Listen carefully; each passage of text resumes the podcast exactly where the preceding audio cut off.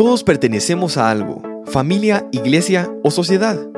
Pero quien dicta qué hacer o cómo hacerlo en medio de estos grupos es algo que trasciende. El Evangelio. A través de él podremos vivir extendiendo nuestra mano al necesitado, escuchando al cargado y abrazando al vulnerable. Y de eso hablamos aquí, en conversaciones cotidianas que apuntan a la esperanza eterna.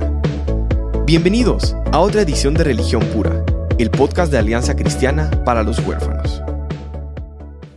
Hola, bienvenidos a otro episodio de Religión Pura. David McCormick y su servidora Aisha López vamos a conversar hoy de un tema sorpresa. no sabemos. Estamos hablando de que a la mayoría de, de personas no les gusta eso, estar tras Improvisar. un micrófono y saber que esto va a alcanzar cierto público y que nosotros en este momento no tenemos ninguna idea de lo que vamos a hablar. No. Número uno, eh, no creo que seamos tan hábiles. Yo creo que somos más eh, inconscientes. somos un poco locuaces, entonces no nos amedrenta. Y es que al final creo que parte del, del chiste de, de religión pura es la espontaneidad y es la conversación real entre amigos. Al final es eso. Entonces, aparte, tenemos que presentarles un par de props. Es que no son props, son nuevos amigos. Amigos, hijos, no. No, hijos no, amigos, mascotas, ¿qué son? ¿Qué no es virtual porque son real. Miren esto que nos regaló Mirna. Oh, nuestra productora. Por favor, por favor. Miren esto. Es un wombat. Hasta ahora es, es lo único que me he acercado a poder acariciar. Un wombat es él. Si ustedes están en Spotify, se están perdiendo de ver un, un peluchito hermoso que es un wombat. Y si usted tiene curiosidad que es un wombat, hágase un favor y google ese animal encantador. Hay unos más feitos que otros, pero es que los gorditos, cuando son... Igual en- que los seres humanos. Claro, pero hermosos, hechos por Dios, sí. Y cuando están en su etapa así de bebés, así medio, eh, así como toddlers, ay, son una cosa, pero eh, eh, una cosa muy hermosa. Y entonces tenemos un combate peluche y David, Nuestra amada Mirna nos conoce, Sí. nos trajo, fue un viaje y nos traje. Esta es una nutria. Nutria, Y mira sus manitas, están permanentemente juntitas. juntitas. Porque así debe ser, ¿verdad? No sé cómo este nutria va a comer. Esa nutria necesita un bebito ahí Ajá, adentro. sí, porque así se pone, ¿no? O- Sí. o- otra vez, si nos están oyendo, aquí tengo una nutria. Una nutria de peluche muy hermosa. Y hasta ahorita me di cuenta, porque tiene como algo más pesado aquí, es para que sí, su forma natural es, es, es así. Míralo, y se miran tan lindas entre nuestras plantas. es, es, es muy perfecto. Sí, ¿Sí? sí, mejor aquí. Ok. Ok, muy bien. Entonces, miren, hoy vamos a seguir haciendo una dinámica que hicimos el otro día que vino Sarita, un juego de tarjetas. Esas tarjetas eran diferentes, eran poco más escandalosas. arriesgadas. Yo o sea, voy a decir, sí. Si ustedes vieran los bloopers de ese episodio, o sea, realmente tuvimos que descartar yo no sé No, cuántas. Era un, la er- may- sí, como 20 era, tarjetas. fue, fue un error arriesgarnos. Bueno, Sí. fue, fue un error, no, porque al final, gracias a Dios, no pudimos editar, pero salían unas tarjetas así que vos decís, Muy ina- inapropiadas. ¿Qué es eso? ¿Qué Sí. es eso? No habíamos. Este es, miren, es- esto es, es de niños y es, y es lindo y es cristiano. Estas tarjeta- tarjetas aceptaron a Jesús en su corazón. Sí. Este es un, es una, es un como rompehielos que yo tengo desde hace años y lo usamos con mis hijos muchas veces eh, a la hora de la cena o así. Y de hecho, cuando a veces llegaban invitados, o sea, puede ser un poco más explícita. No. Es- sí. Esto es seguro. Vamos a ver Es- qué. Vamos Oh, a ver. Espero que sí, porque si Esperemos no, que sí, vamos a ver. Dice, ¿crees que Dios, a Dios le preocupa tu apariencia física y tu, la ropa que usas? ¿Por qué sí o por qué no? Miren, esta pregunta lo dice, o sea, ¿crees que a Dios le preocupa tu apariencia física? Y lo mencionamos en otro episodio. Yo creo que sí hay un aspecto en, donde el mundo, lo que nosotros vemos, tiene verdades espirituales, ¿verdad? Entonces, eh, yo creo que sí, es importante. Hoy, anoche, perdón, estábamos leyendo. ¿Cómo se llama esa Biblia que es como de las historias, que es bien linda? Que vos muchas veces... Sally Lloyd Jones, Sí, ajá. las historias de Jesús. Ajá, Entonces lo estamos leyendo sobre Juan el Bautista, porque hemos estado leyendo la pura Biblia con mis hijos grandes sobre, eh, o sea, principios de Lucas y ya llegamos como que, como nació Juan el Bautista y todo. Em, entonces, pero todos como familia leímos esta historia y es así como porque él lo pone bien grasoso y él comía grillos y los ponía en miel. Supongo que así se sabe mejor que no sé qué. Entonces, pero Juan el Bautista tenía una apariencia física muy indecente. Sí, era exótico. Era como este poco convencional, digamos. Poco convencional. Ahora, lo que yo sí diría referente a este punto, yo creo que sí a Dios le importa nuestra, nuestra apariencia, cómo nos vemos. Por ejemplo, en el cuidado de nuestro cuerpo, la mayordomía de nuestro cuerpo, en que debemos hacer ejercicio y no solo con el propósito de vernos fit, pero o sea, por todos los propósitos que tiene, eh, de alimentarnos bien Em, y también vestirnos decentemente.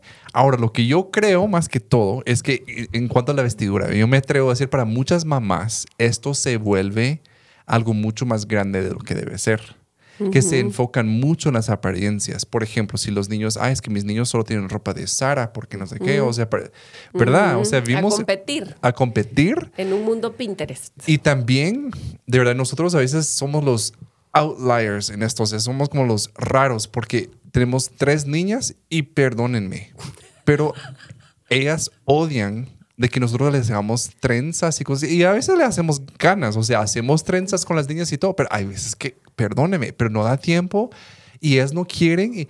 pero yo veo otras niñas perfectas en donde, o sea, sus mamás por lo menos un par de horas tomaron haciendo sus, sus elaboraciones en su pelo ¿verdad? Y veo que tal vez sí les preocupa un poco más de lo normal la apariencia. Puede ser un ídolo en sus corazones, hermanas, evalúense de cómo peinan a sus hijas, porque hay lo que sale de nosotros, de dónde viene nuestro corazón. Sí, y sabes que yo creo que hay una línea delgada entre em, que tenés un estilo y te encanta cierta cosa. Hay, hay mamás de que de verdad, yo mis respetos, porque logran, aún con un niño recién nacido, estar nítidas y peinadas y arregladas. Yo tampoco fui de ese equipo. O sea, si hasta el sol de hoy, a mí, o sea, yo empecé a emplear un poco más de energía en eso ya lejos, lejos de cuando mis hijos eran chiquitos. Entonces, de, sí, yo, yo soy otro estilo, este, entonces tampoco vamos como descalificar a las coquetas que les gusta esa vaina. Pues bien, pero vale la pena decir, mm, tengamos cuidado también que le comunicamos a, las... Y hablamos de las niñas especialmente, pero niños también. Ah, sí, eh, quiero aprovechar tu punto para decir em, qué estamos comunicándole a nuestras niñas acerca de su valor y de su mm, feminidad incluso cuando las vestimos de cierta manera o las arreglamos de cierta manera o incluso permitimos o las animamos a usar maquillaje muy pronto, por ejemplo. Eh, y yo considero que hay cierto peligro ahí, fíjate vos, si hay ciertos indicios así como de, em, ¿será que nuestras niñas están comprendiendo que es divertido en ocasiones y es, y es imitar a la mamá en ocasiones y está bien, y hasta qué punto es si yo no luzco de cierta manera, no voy a ser aceptada o querida. Mm, Entonces creo que tenemos, sí vale la pena evaluar em, en ese sentido. Ni vamos a entrar al tema de, cómo se sexualizan a las niñas o a, los niños y no permitimos que sean niños. Exacto, sí. Mucho tiempo. ¿verdad? Sí, queremos que sean señoritas y adultos muy pronto. Sí, y también pensar en qué principios son duraderos para ellos, ¿verdad? ¡Ay, qué coqueta! ¿no? Cuando ellas tengan 19 años. ¿Querés que, le digan eso? ¡Ay, qué coqueta! O sea, ya es como que, uy, ya no es un elogio. Pues, pero entonces sí tenemos que pensar que, qué valores queremos realmente enseñar por medio de esto, porque puede ser la apariencia nuestra una forma de alabar a Dios. O puede ser una forma de alabar a nosotros mismos. Sí, y saben que yo, yo, eh, yo sí creo firmemente en que en muchas ocasiones la manera en que nos vestimos em, puede disuadir o perseguir la atención de, maneras no positivas, no mm. correctas. Em, y y, digamos, la belleza que Dios describe, por ejemplo, en la palabra, y creo que es en primera o segunda de Pedro, segunda, donde dice la belleza que a, que a Dios le gusta, o sea, la belleza que Dios considera belleza es una inmarchitable. Al final es una de- del corazón, es una, em, es una forma de vivir apacible, una dulzura, una disposición de servicio que no tiene mucho que ver con el exter lo externo, ¿verdad? Incluso dice, no sean eh, ostentosas, ¿verdad? Para Mm, arreglarse, no sean, ¿me entendés? Y creo que eso aplica para el sol de hoy. O sea, yo creo Sí. que eso es algo, es un principio que podemos aplicar y trasladar. ¿verdad? Em, y vale la pena decir también que creo que el mundo de las redes y el Internet ha agravado el tema para nuestras chicas. Sobre todo, aunque estoy segura que vos en tu clínica podrás ver adolescentes chavos que tienen cierto rollo con su cuerpo porque ven chavitos en internet que hacen CrossFit y que no sé qué y se comparan, ¿verdad? Vos? Entonces están mucho más expuestas y expuestos a este tipo de, de, mm, estilo de vida curado, ¿verdad? Que, que se expone en redes, que yo creo que es un agravante, sí es un factor. Sí, sí.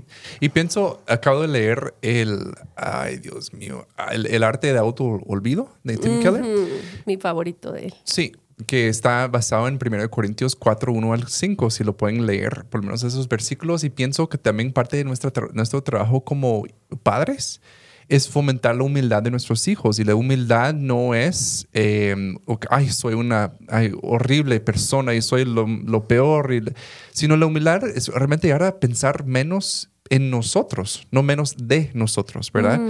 Eh, entonces también como que de, de poner atención, si tú estás aumentando la luz que está sobre sus hijos, si tú estás poniendo como mucha importancia en esto, tal vez es, es bueno que tú lo, lo limites un poco para que también ellos puedan crecer con esa libertad que es el auto olvido, que es como, miren, si hoy no me arreglo bien, el mundo no se cae. ¿Verdad?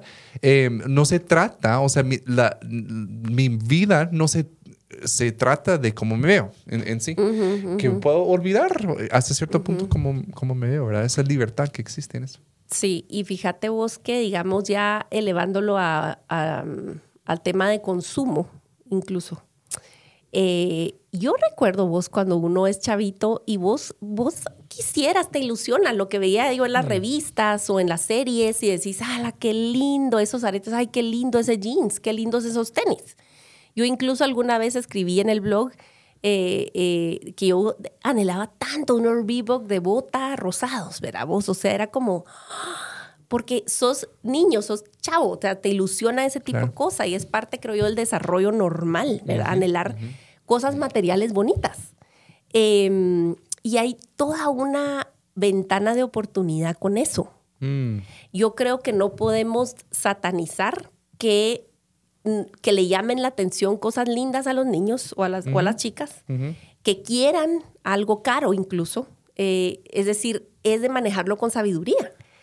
Será una oportunidad quizás de que el niño ahorre, de que el niño valore las cosas.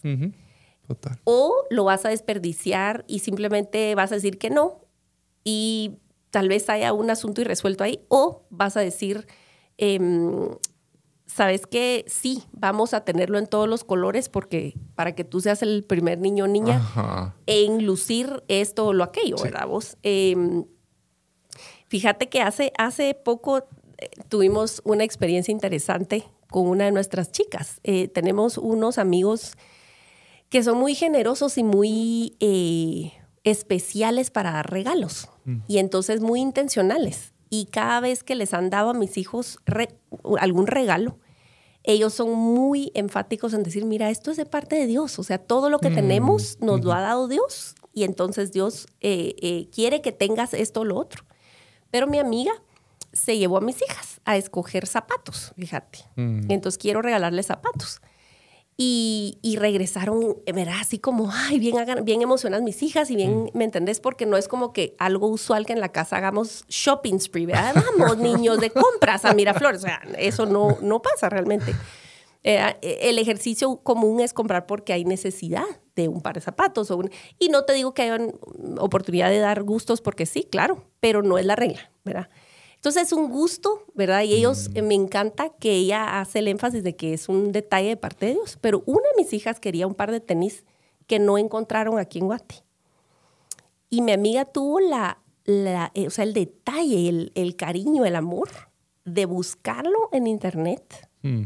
Y por supuesto que me pidió permiso a mí. Me dijo, mira, ella quiere tales zapatos, tú me permitirías que se los diéramos, está fuera de nuestro presupuesto un poco, pero ¿sabes qué? Yo creo que está bien por este, y me dio las razones y yo así como, ok, mira, yo no soy de la opinión de gastar esa cantidad en, en, en nada, ni aunque lo tenga porque son mis convicciones, pero yo entiendo, creo que Dios tiene, le está diciendo que a mi hija que la ama de esta manera y está bien. Yo no sabía que nos avecinaba una pequeña crisis, pequeña gran crisis con, con ella. Y entonces está bien, está bien, muchas gracias, ¿verdad? Se acepta el regalo. Y el día que eh, vinieron los zapatos, ¿verdad? Y ella se los llevó a la casa, no sé qué. Fue el día que Dios tenía en su calendario que tuviéramos que estallar la crisis yo hubiera podido decir, ¿sabes qué? Eso es esto y lo otro, y entonces de castigo dame los zapatos y los vamos a guardar a saber, ¿me entendés? No sé. Pero ¿sabes qué escogí? Yo le dije, ¿sabes qué, mija? Yo quiero que sepas que el Señor te ama independientemente de lo que hagas, porque Él es bueno. Y cada vez que te mires los pies y veas esos zapatos tan anhelados, sepas que sos amada, no por lo que haces, sino por quien Él es. Y yo quiero amarte así. Yo humanamente, yo no te haría nada, pero Dios me esquivó a mí y usó a mi amiga para darte ese anhelo tuyo en un día mm. tan terrible, porque Él quiere que sepas que te ama. Mm. Y ahí andan, pues, caminando por la ciudad de Guatemala el par de zapatos más anhelado quizás. Muestras de gracia. Muestras de gracia. Entonces, miren, el Señor tiene lecciones que darnos aún con el tema de cuestiones que parecen muy frías, muy no espirituales. Y el Señor nos guía, ¿verdad? En esas son oportunidades, ¿verdad? De enseñanza y todo. Y entonces, directamente que a Dios le importe o le impresione tu apariencia, eh, no. ¿Verdad? Como le dijo el profeta Samuel a David y al papá de David, a Isaí, ¿verdad? Es que tú miras las apariencias, pero yo miro el corazón, ¿verdad? Pero Dios usa lo que Él quiere. Y sí comunicamos algo con nuestra apariencia física y sí comunicamos algo en cómo somos mayordomos de todo, desde nuestro cuerpo hasta lo que usamos para cubrir nuestro cuerpo. Y definitivamente hay eh, mucho, mucho, mucho que podemos eh, extraer de esto. Pero quiero decirles que es oportunidad también. Mm. Entonces, ah, tarjeta, tema sorpresivo. Listo. Estuvo bueno. Da tiempo de sacar otra, David. Entonces saquemos otra, otra pregunta. Otra tarjeta. Así es. Sí. Unos minutitos. Ok. En Levítico 19:32, Dios dice, muestren respeto para los ancianos. ¿Practicamos eso en nuestra cultura? ¿Cómo podríamos hacerlo mejor? Uf, qué buena pregunta. Qué buena. Sí, está muy bien. Y yo creo que oh, la riqueza en la Biblia era una riqueza cultural también, ¿verdad? Eh, de que realmente había una veneración, una, un respeto tan engrenado, o sea, en la cultura que ellos vivían, de que realmente era una honra, un respeto eh, un amor hacia las personas mayores, porque ellos tenían en la cultura, en la comunidad, tenían una voz, tenían una, presencia y realmente era algo de, honrar y de celebrar, ¿verdad? Se mm. escuchaba también que era una, eh, un espacio en donde eran las historias, la forma de comunicar era de contar historias. Yo me imagino, ¿verdad? No sé si como muy inocente yo, pero eh, me, me, imagino así como sentados alrededor de la mesa comiendo y, escuchar esas historias de así pasaban las tradiciones, ¿verdad? Y así pasaban las cosas y realmente los niños se formaban por las historias de los ancianos. Pero también había un aspecto que vivían juntos, ¿verdad? No, no eran como separados, vamos a decirlo de ancianos, de visitar a tu abuela media hora ¿verdad? entretenerla y, cumplir con la visita, sino era una integración de las vidas de las personas eh, multigeneracionales, ¿verdad? Eso me impacta, me encanta, fíjate. Totalmente. Y el asunto es que, como estás diciendo, eran como los contenedores de la historia. Ellos ellos portaban eso. Recordemos, o sea, recordemos, en nuestro mundo cuesta mucho imaginar por qué se cuidaba tanto a un anciano, por qué se veneraba tanto, Sí. por qué se, se ponía tanta atención a las palabras de un anciano. Porque en ese tiempo no había ni libros, o sea, una página, producir una página existía, pero era carísimo. No era Sí. el usual que vos tengas un rollo por ahí con historias anotadas. Era de verdad un e- ejercicio muy intencional o muy institucional o, de, o del país, digamos, tener récords escritos. De ahí todo era oral. Entonces ellos contenían la historia y la cultura del país. Eh, acordémonos que solo el hecho de llegar como por ahí de los 50 y 60 era, una hazaña, vos. Claro, o sea, no había antibióticos, No, amigos. Ajá, sí. no, había o, higiene oral. No, O sea, a- ni a- caderas artificiales, o sea, era... te quebraste, ya estuvo. te fuiste con Pancho. O sea, no hay de otra. Porque, cierto. ¿cómo le haces con hueso roto? No, no lo haces. Una dependencia, ¿verdad? Eh, no, o sea, te morías o te quedabas torcido o lisiado, lo que sea. O sea, llegar a cierta edad bien era de verdad una hazaña en sí. Entonces, obviamente eran tesoros nacionales los viejitos. es que es así, porque Sí. era todo lo que implicaba y todo lo que estás diciendo es cierto. No, no se desechaba al anciano. Eh, eh, una, una conocida de mi mamá, una amiga de mi mamá, empezó a tener un, un asilo de ancianos precisamente porque vio la necesidad, porque se descartan los ancianos hoy en día. ¿verdad? Nuestra cultura es una que si no sirve se descarta desde el vientre hasta la edad adulta. Y voy a decir que está habiendo una batalla fuerte por la eutanasia. Mm, O sea, eh, en, en Canadá, y vos estás más al día de, los, de las noticias de Canadá, yo creo, eh, pero ya se está poniendo dentro del protocolo, no sé cómo es que se llama, hay un protocolo como de terapia o lo que vos querrás, y cuando los pacientes muestran ciertos síntomas de esto, ta, ta, ta, ta, una de las preguntas que están añadiendo a ese protocolo es, ¿has considerado el suicidio? porque ya la eutanasia es, es algo practicado en muchos estados de Estados Unidos, ya es legal pedir una, una mu- muerte asistida, digamos. Em, entonces es, es, es algo como súper contrario a lo que vemos desplegado en el pueblo de Dios, en lo que debería verse en el pueblo de Dios, ¿verdad? Y, y el hecho de que, de que los ancianos se sientan inservibles y por ende mejor quisieran no estar, demuestra qué mensaje estamos mandando cuando nosotros nos sentimos debilitados. Claro, sí. Sí, que nuestro valor depende de nuestra utilidad Ajá, en los hogares. Sí, no, la verdad que eso es muy triste. Con mi esposa siempre hemos hablado de que, y yo lo he dicho abiertamente a mis papás y a mis suegros, y se ríen. "Ja, ja, ja, ja". Pero yo así como que de verdad, yo estaría tan feliz si ustedes un día llegaran a vivir con nosotros. Y hemos tenido, tenido también como temporada, temporadas largas de convivir con mis papás y con mis suegros.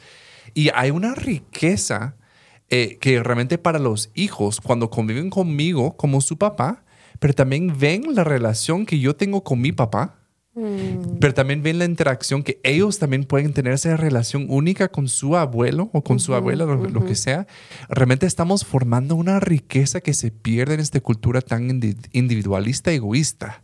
Porque estamos diciendo, eso no es conveniente, ¿verdad? O sea, en nuestra casa sí, ahora las casas son más grandes que nunca eh, y tienen más habitaciones, pero esas habitaciones las llenamos de a mi gym personal, en mi oficina y pensamos, ay, pero, o sea, mi mamá, ay, pero mi mamá cómo habla.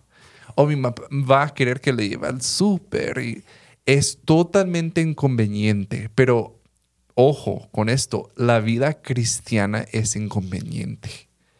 Y, y- y yo creo que sí hay una riqueza que hemos perdido porque no logramos honrar de cierta manera a los, los viejitos. Eh, ¿Verdad? Porque cuando hablamos también de poblaciones vulnerables, nosotros aquí enfocamos, nos enfocamos mucho en los huérfanos.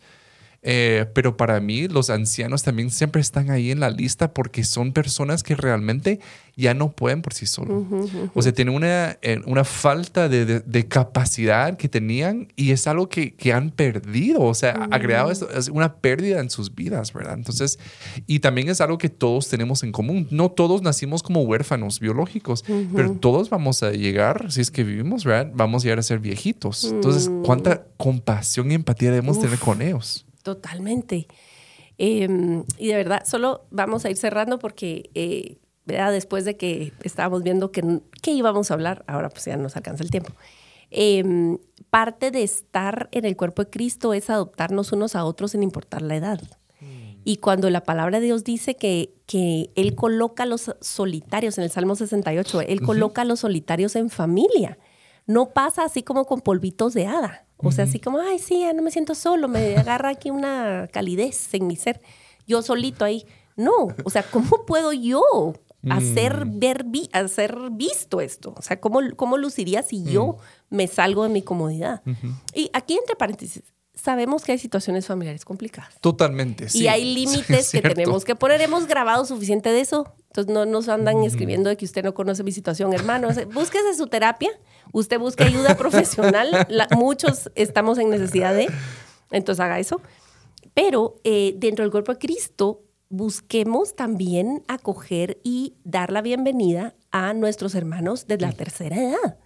Hay mucha soledad. ¿Cómo puedo pasar a traer y a dejar si esa persona ya le cuesta caminar? Y no pensamos en lo que implica para esa anciana o para ese anciano llegar a la iglesia. ¿Dónde va a almorzar después del servicio?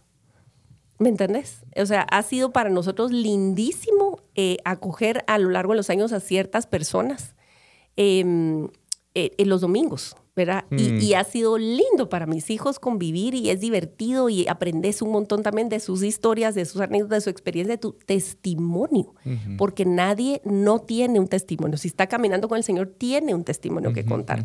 Y es lindo permitirles pasar ese tiempo, ¿verdad? Eh, y quiero terminar con una historieta tan linda. Una prima, todos tenemos primos en Estados Unidos. O sea, en Guatemala no hay nadie que no. Yo no tengo primos en Estados Unidos. Personalmente, no los tengo. Sí, David. Sí, David. Ok. David McCormick no tiene parentela en Estados Unidos, ¿ok? Es, No. sí, eso te falta para ser guatemalteco. Ok. Ok, Voy muy bien. Chequen, chequen eso. Pero uno de mis múltiples parientes que está en Estados Unidos trabajó un tiempo en IHOP. Y una de las gracias de esta mi prima es que ella es extrovertida, es media vida y aprendió los nombres de sus clientes frecuentes, entre la mayoría señores y señoras de la tercera edad. Que es un restaurante donde venden panqueques, perdón. Sí, por si no saben. IHOP es International House of Pancakes. Aparte está la de Prayer, que es una iglesia que se llama igual IHOP, pero esta no es. Es el de panqueques. Entra- entraban los viejitos, sí. Y, y fíjate vos que entraban muchas mañanas, o sea, religiosamente a la misma hora, y ella ya les, ya e- ella les conocía como el café, como los panqueques, como no sé qué. Incluso llegaron a, a- a- preguntar los días libres de ella, porque si ella no estaba, no querían ir al restaurante. Pues, ¿qué te parece que esta mi prima, eh, pues era de tú a tú con sus viejitos, ¿verdad? Y cuando le faltaba un viejito un día que ella sabía que fulano mengano tenía que venir a desayunar, se le iba el alma. Vos sabía, aprendió dónde vivían los porque eran gente que vivía medio cerca. Sí, pues. Vos salía corriendo al restaurante así como, mire, permítame un momento, voy a ir a buscar al fulano porque no vino a desayunar. Y era solo. Y capaz algo le había pasado, se había golpeado o se había muerto y nadie sabía. Iba y le tocaba el timbre. Vos sabés cómo lucía la Navidad de mi tía. Mm, panqueques. Ah. Vos traía, no, la- era, era la mesa, era una mesa grande. Era mi tía, mis primos, mi otra tía y sus, y sus hijos y los viejitos de IHOP, Oh, de mi prima. Entonces digo, esto es algo que deberíamos nosotros de perpetuar y no debería ser historias exóticas, o sea, aisladas. Debería de ser algo como, común en el cuerpo de Cristo. Paréntesis, no estamos promoviendo que los viejitos coman panqueques, Panqueques todos los días. porque también Pero sabes, ahí hay también hay huevitos. Hay huevitos. Digamos que comen proteína también. Sí, Pero- con su batido de chocolate. David. Ok, perdón, perdón, pero sí. El punto es el amor. No su salud. David preocupado por la grasa No, sí, saturada. Sí, co- niveles de colesterol. No, pero sí, yo creo que podemos buscar formas prácticas de hacerlo, invitarlos a las fiestas. final de año, mirar a una persona. Y si tú dices es que no conozco a nadie, busca en tu iglesia local. Hay personas que tal vez ya tienen su rutina de cómo esconderse también de lugares sociales, porque para ellos es eh, vergonzoso que tal vez es esta mamá, o perdón, esta señora que no tiene nietos. Entonces, ¿quién, ¿quién la va a amar? Y, ¿verdad? Y, no quiere estar con las demás de su edad porque todas solo hablan de sus nietos. O sea, hay mil formas que nosotros podríamos acercarnos a ellas y amar. Y al fin se reduce a amar a nuestro prójimo, ¿verdad? Y así es como amamos a Dios. Así que amemos a los viejitos. Sí. Y despreocupémonos por nuestras apariencias. ese es el resumen de hoy. Ganando. Gracias. Family Dinner Game por patrocinar indirectamente este episodio de Religión Pura. Así que muchas gracias por estar con nosotros. Si tienen eh, una pregunta, eh, algo que quisieran compartir con nosotros, por favor, lo puede hacer vía nuestras redes sociales. Eh, es un gusto poder estar con ustedes y nos miramos aquí la próxima vez. La religión pura y sin mancha delante de nuestro Dios y Padre es esta. Visitar a los huérfanos y a las viudas en sus aflicciones y guardarse sin mancha del mundo. Gracias por acompañarnos en otro episodio de Religión Pura. Síguenos en nuestras redes como Alianza Cristiana para los Huérfanos.